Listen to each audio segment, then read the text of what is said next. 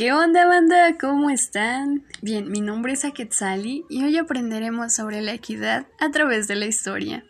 Además de resaltar antecedentes importantes de las mujeres, antecedentes culminantes, antecedentes que no deberían de ser desconocidos ni opacados. Y bueno, empezamos. ¿A qué me refiero con equidad? Bueno, pues a la aplicación y ejecución de las leyes como deberían de ser, como fueron en su momento y como siempre deberían de ser. bueno, durante el mandato de Nezahualcóyotl, ¡ay qué belleza la de Nesa! ¡Bomba!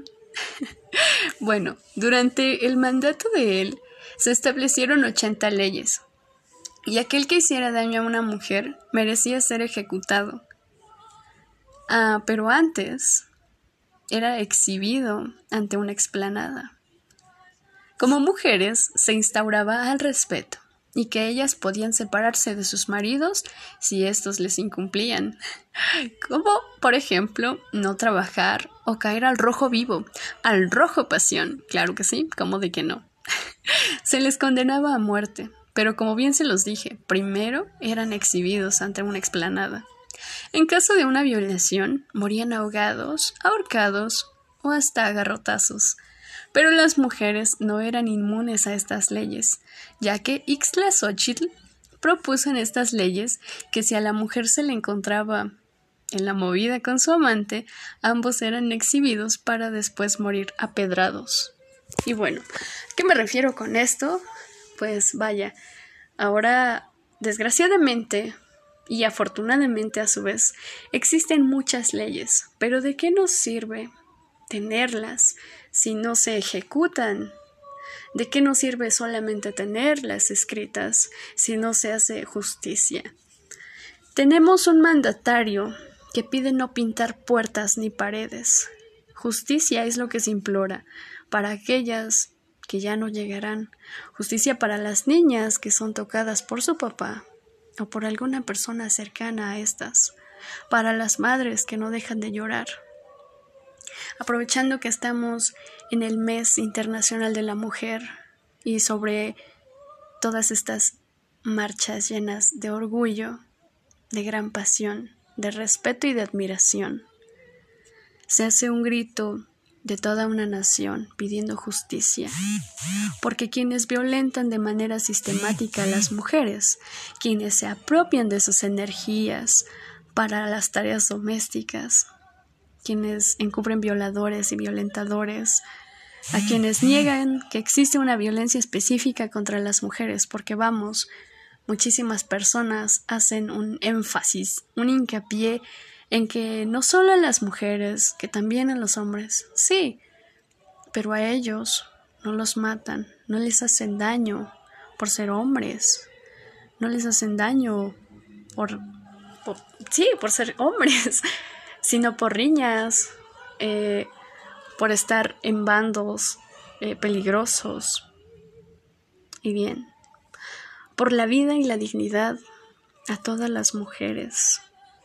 Y tenemos un historial muy bueno y me encantaría compartírselos. Porque, ¿por qué? Pues porque pan y paz.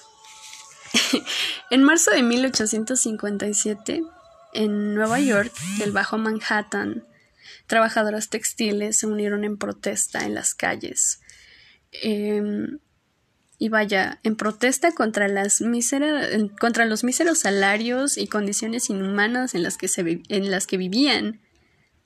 Y lo que hizo la policía fue, bueno, la policía de ese momento fue tan parecido a lo que hicieron ahora en, en las marchas, porque los dispersaban, las dispersaban a macanazos y se tuvo un gran número de mujeres heridas. Y bien, diez años después, en marzo de 1867, eh, llega la gran huelga de planchadoras de cuello de, de planchadoras de cuello de algodón, eh, mismamente llevada a cabo en Nueva York y donde se denunciaba la explotación laboral a la que eran sometidas. Pero los patrones, los empleadores, pues amenazaron y se tuvo que regresar con salarios aún menores a los de antes. y se tenía una sobreexplotación laboral contra las mujeres en ese momento. Para marzo de 1911, en las calles de Nueva York, o sea, 20.000 mujeres marcharon y protestaron con un lema emblemático, más salario, menos horas de trabajo. Las manifestantes, que en su mayoría eran costureras de grandes imprentas de algodón, mismas que cumplían jornadas extenuantes, 16, eh, 18 horas diarias y recibían salarios de hambre. Eh, bien, mismamente en esa marcha se recibe un llamado a que eh, hubo un incendio provocado en la fábrica de camisas Triangle. Esto fue el 25 de marzo de 1911. Eh, las mujeres que trabajaban en esta imprenta, eh, vaya, trabajaban a puerta cerrada, sin salidas de emergencia, haciendo así que 129 mujeres murieran calcinadas. Y nunca se hubo justicia, nunca se hubo un responsable y pues vaya, lo dejaron como un accidente. Em, el 8 de marzo no se festeja. El 8 de marzo y todos los días se conmemora la lucha por nuestros derechos, por los derechos como mujeres, para obtener la libertad y oportunidad. Una lucha contra un sistema opresor, patriarcal, cultural, político, económico, social, contra la explotación, contra una normatividad impuesta de violencia de género, en un silenciamiento abundante por el hecho de ser mujer, por ser una mujer lesbiana, una mujer trans o no binario. Se lucha contra un sistema judicial que avala, protege, legitima la violación de género a la protección de la hegemonía masculina y, se brinda así em, que un violador nunca, nunca debe, ni debería, ni nunca será gobernador. Se lucha contra el control de la hegemonía de los cuerpos femeninos para el consumo masculino, para ver crecer y ser libres a las niñas contra el ASI, por la lucha de quien ahora tristemente madres buscan a sus muertas para que la ley se cumpla. Y bueno, al principio les dije que les iba a hablar de antecedentes también de, bueno, ya les hablé de, de, antecedentes y fechas históricas de las mujeres eh, a quienes pues es digna, son dignas de admiración, de respeto. Eh, en México la güera Rodríguez, si bien es desconocida, bueno, ella fue pieza clave en el tema de la independencia y bueno, también porque tuvo una lucha contra, no, con la Santa Inquisición eh, por ser procesada por adulterio. Pero ella tenía dos estigmas.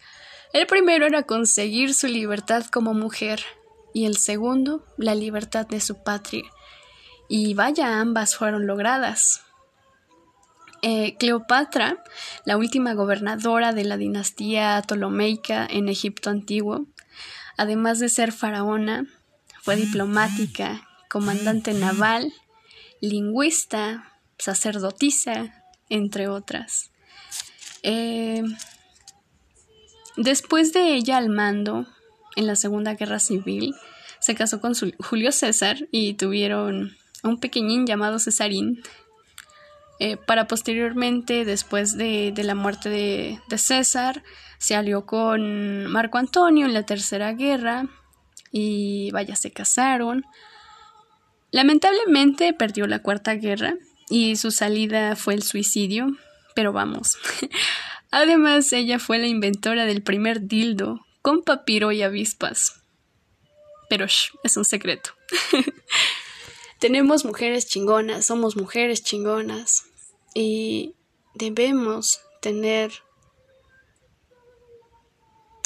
todo importante en una historia, porque como mujeres somos historia y somos muchas.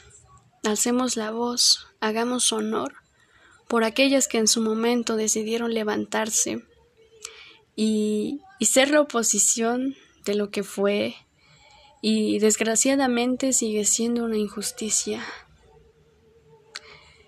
Si te gustó este podcast, no olvides escribirme, dejarme tus comentarios, tu opinión al respecto. Todo es bienvenido. Así que cámara banda y como dice el Josué Perrín, tomen agüita, pero no de noche porque si no se pueden miar. Muchas gracias.